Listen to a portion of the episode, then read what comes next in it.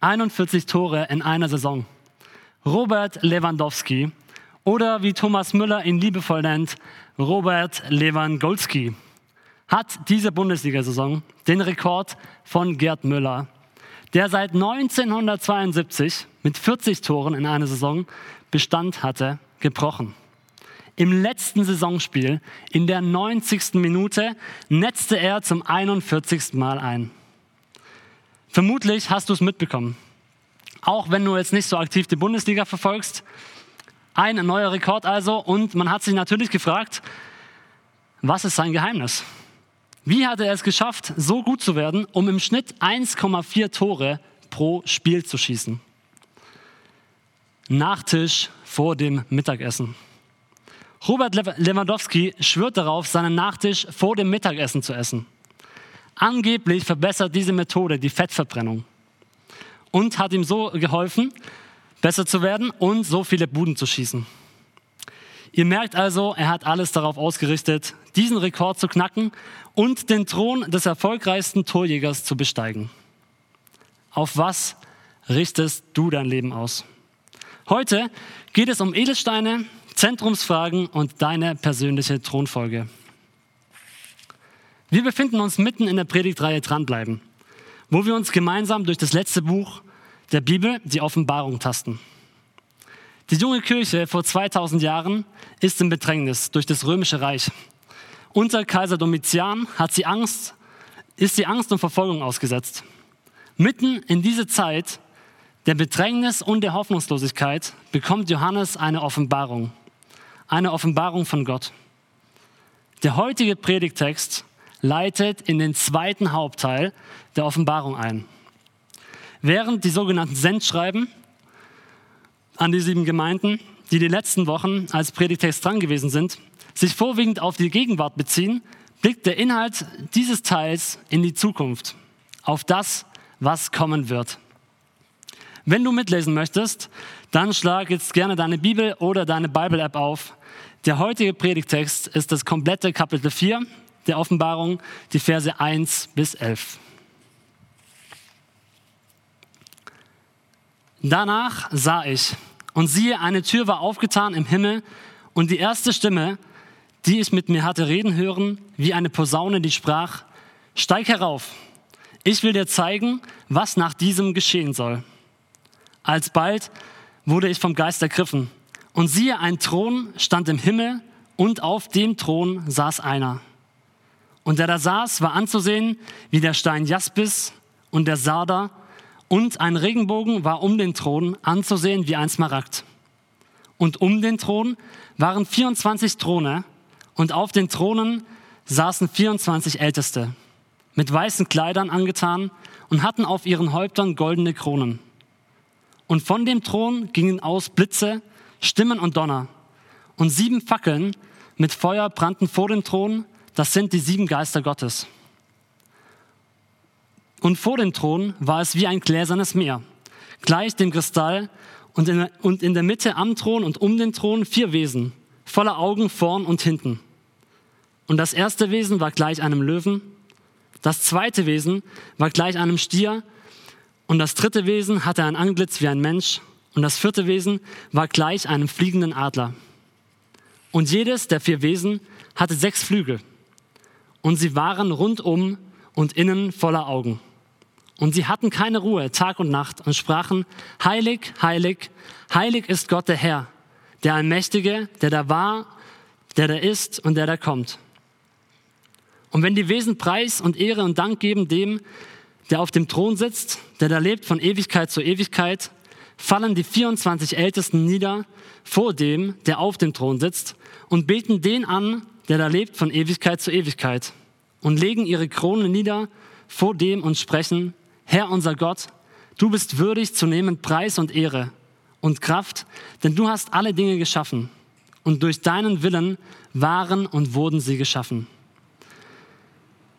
Huiuiui, ganz äh, schön mystisch, ganz schön merkwürdige, fremde Bilder, die hier beschrieben werden und doch irgendwie so geheimnisvoll dass sie eine besondere Anziehung auslösen.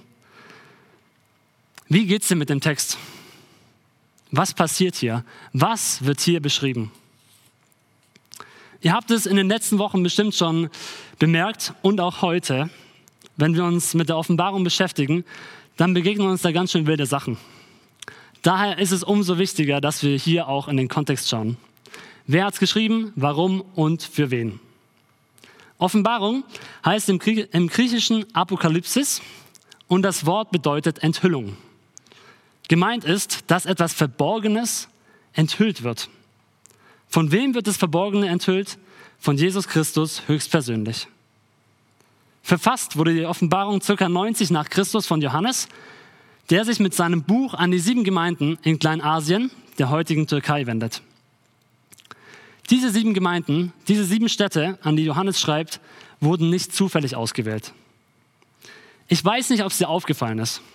Aber wenn wir den heutigen Text anschauen, dann springt uns ein Wort förmlich ins Auge. Man kommt eigentlich gar nicht drum rum. Es kommt in den elf Versen 14 Mal vor. Es ist das Wort Thron. Der Thron Gottes wird hier in Kapitel 4 beschrieben. Gott wird ins Zentrum gestellt. Was haben nun diese sieben Gemeinden damit zu tun, an die Johannes die sogenannten Sendschreiben verfasst hat? Alle sieben sind bedeutende Städte der römischen Provinz Asia. Sie hatten eine Gemeinsamkeit. Und es kann kein Zufall sein.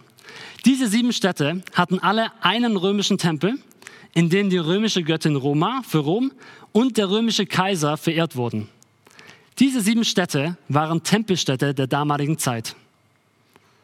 Zu dieser Zeit gab es verschiedene Kulte. Verschiedene, verschiedenste Götter wurden angebetet, wie zum Beispiel Zeus und andere.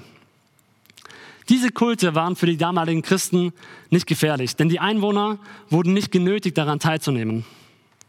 Im Gegensatz dazu steht der römische Kaiserkult zu dieser Zeit. Kaiser Domitian war damals an der Macht und verschärfte diesen Kaiserkult erheblich. Er verlangte, dass er göttlich verehrt wurde. Er ließ sich anreden mit den Worten Dominus et Deus, Herr und Gott. Und in der Vorbereitung bin ich auf eine Geschichte gestoßen, die der Geschichtsschreiber Martial niedergeschrieben hat, die so ein bisschen einen Einblick in das Denken von Domitian gibt, wie er sich wahrgenommen hat. Er hatte sich, wie das wahrscheinlich damals so üblich war, als Kaiser, einen Elefanten gehalten. Diesen Elefanten hat er so abgerichtet, dass dieser immer auf die Knie gegangen ist, wenn er an ihm vorbeigeschritten ist. Er hat sich als Gott gesehen. Die ganze Schöpfung sollte sich sozusagen vor ihm beugen. Und die römischen Tempel in Kleinasien waren Orte, wo ihm geopfert werden musste, wo er angebetet wurde. Wer dies nicht tat, der riskierte super viel. So viel bis hin zum Tod. Die römische totalitäre Macht hatte eine absolute Loyalität erwartet. Und das brachte die christlichen Gemeinden in große Schwierigkeiten. Sie riskierten sehr viel, wenn sie vor diesem Tempel nicht opferten. Es hatte also direkt persönliche Auswirkungen auf ihr Leben, wenn man nicht dem Kaiser opferte. Die Christen damals standen unter massivem Druck, wenn sie da nicht mitgemacht haben. Und in diese Problematik hinein spricht unser heutiger Text.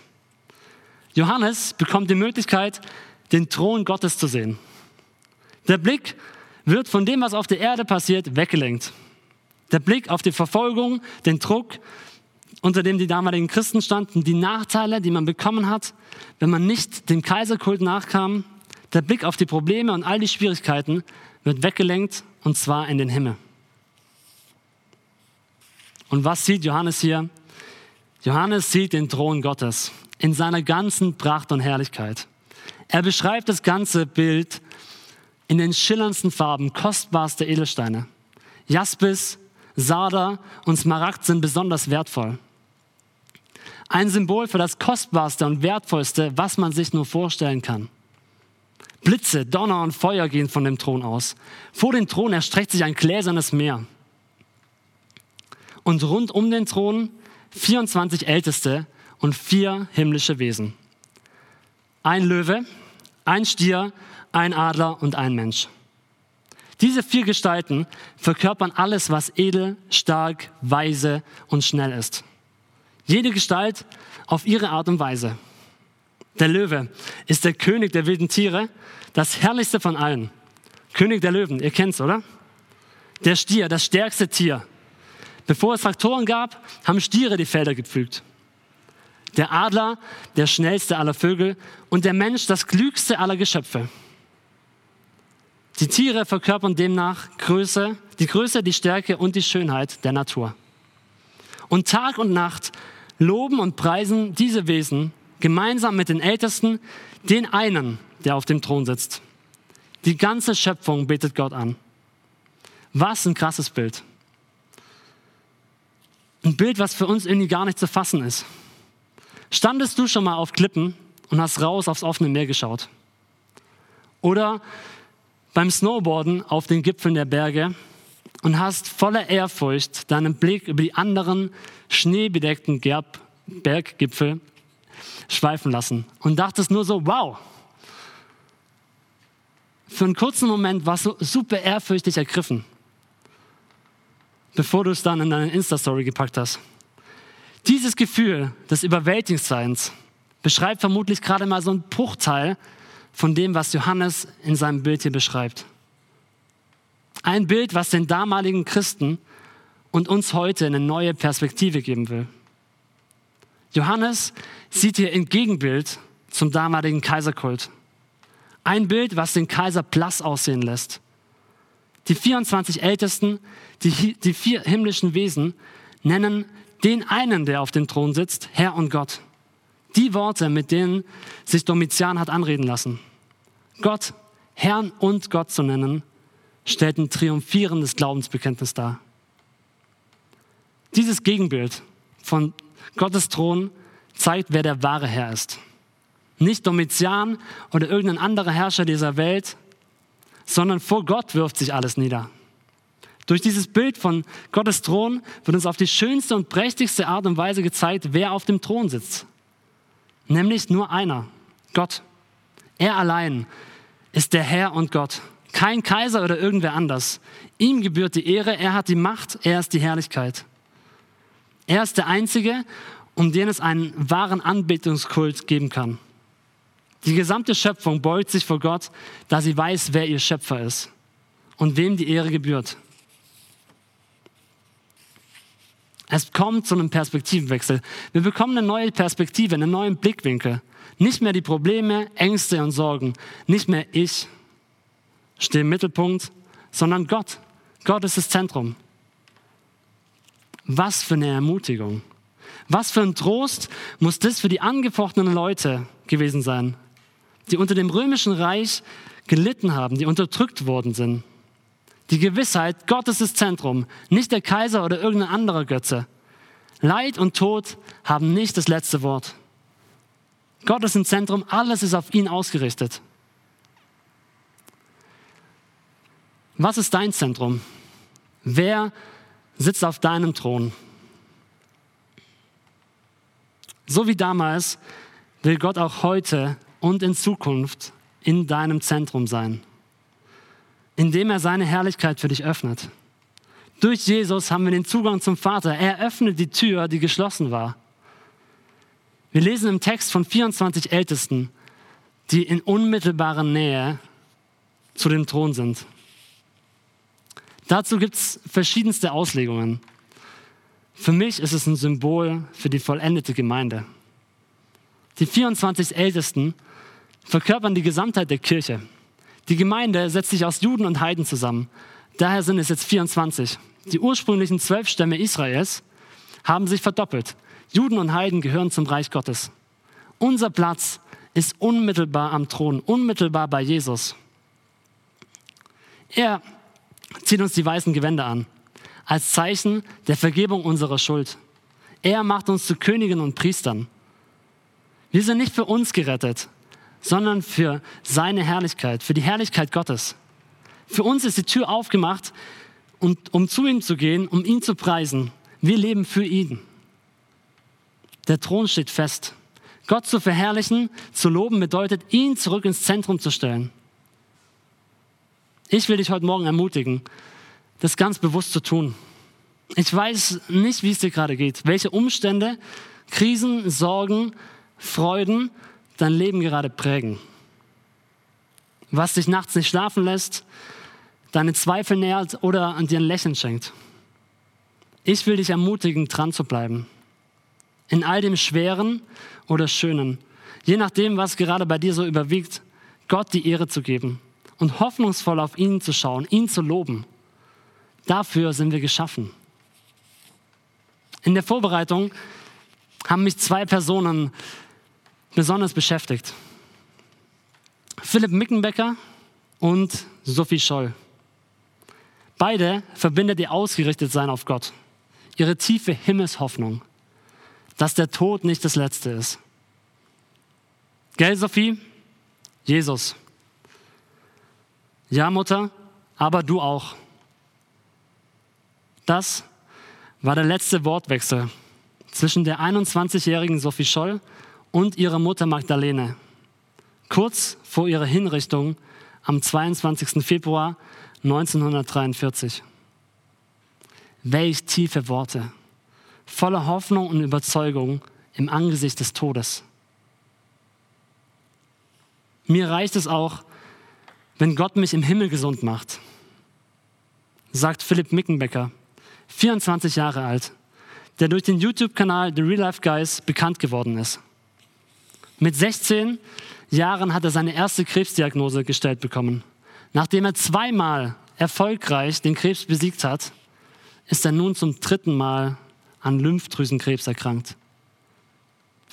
Die Ärzte gaben ihm im November 2020 nur noch kurze Zeit zu leben. So was zwischen zwei Wochen und maximal zwei Monaten. Er lebt immer noch. Und wer ihn kennt und verfolgt, weiß, was für eine Lebensfreude und Hoffnung er ausstrahlt. Wie spürbar Gott in seinem Zentrum steht. Mich haben die zwei Personen mega berührt. Die Situation der beiden hat sich nicht geändert, als sie Gott in ihr Zentrum gestellt haben. Sophie Scholl wurde wenige Stunden später hingerichtet. Und für Philipp Mickenbecker kann jeder Tag sein letzter sein. Bei seinem letzten Gesundheitsupdate, was er auf YouTube gestellt hat, hat er gezeigt, wie Maden gerade seinen Körper zerfressen. Was bringt es also, Gott ins Zentrum zu stellen? Gott ins Zentrum zu stellen heißt nicht, allein zu sein. Alles mit ihm teilen zu können. Vor ihn zu bringen. Nicht mehr ich muss damit alleine fertig werden, dass sich alles um mich dreht, sondern ich kann es vor ihn bringen. Meine Sorgen, meine Freuden, mein Leid, meine Tränen bekommen eine ganz andere Relevanz. Für mich ist es immer eine krasse Herausforderung, hier vorne zu stehen und predigen zu dürfen. Ich freue mich einerseits immer mega drauf, doch je näher der Tag so rückt, je näher der Tag kommt, steigt immer der Druck. Und ich drehe wirklich fast durch. Ich bekomme richtig Schiss. Ich schlafe unruhig, ich esse weniger, ich mache mir so einen richtigen Leistungsdruck. So Gedanken, ey, du musst jetzt abliefern. Und in der Vorbereitung ist mir in einer Auslegung dann folgender Satz begegnet. Über das Kapitel zu predigen empfiehlt sich nicht. In mir, Leute, ist Panik ausgebrochen. Ich dachte, was soll das nur werden? Auf was habe ich mich da wieder eingelassen? Wie komme ich da wieder raus? Ich habe sogar Jeanette im Büro schon gesagt, du, ähm, die Woche, ich werde geimpft. Wer weiß, wie ich das so vertrage. Vielleicht klappt es heute mit Sonntag nicht, um noch irgendwie vielleicht so einen Ausweg zu finden. Ich, ich, ich. Ich habe mich um mich selber gedreht. Ich hatte Gott nicht in meinem Zentrum. Und als mir das so bewusst wurde und ich so innerlich echt einen Schritt zurückgegangen bin und mich voll auf ihn ausgerichtet habe, da wurde ich ruhiger, hoffnungsvoller und die Gewissheit wuchs, es geht nicht um mich. Es geht nicht darum, hier krass zu performen, um nachher als geiler Typ dazustehen. Es geht nicht um mich, sondern es geht um ihn. Wir sind dafür geschaffen, ihm die Ehre zu geben. Nicht wir stehen im Mittelpunkt, sondern Gott. Und ich glaube, dass dieses Ausgerichtetsein auf ihn unsere Bestimmung ist. So wie für Robert Lewandowski der Schlüssel zu seinem, zu seinem Erfolg Nachtisch vor dem Mittagessen ist, so lässt uns die Ausrichtung auf Gott hoffnungsvoll, glücklich und gelassen werden. Egal welche Umstände gerade in deinem Leben toben. Wie kann das Ganze jetzt irgendwie praktisch aussehen? Ich glaube, Ehre und Anbetung Gottes fängt schon bei den niedrigsten und unauffälligsten Tätigkeiten an. Es gibt da keine Rangfolge. Anbetung Gottes ist auf nichts Bestimmtes angewiesen. Gott zu verherrlichen, ihn zu loben und zu preisen, liegt in unserer Bestimmung. Das heißt, wir können dieser Aufgabe am ehesten gerecht werden, wenn wir die Aufgabe, für die uns Gott in die Welt gestellt hat, erfüllen. William Barclay, ein schottischer Theologe, drückt es so aus. Gut getane Arbeit ist eine Lobeshymne Gottes.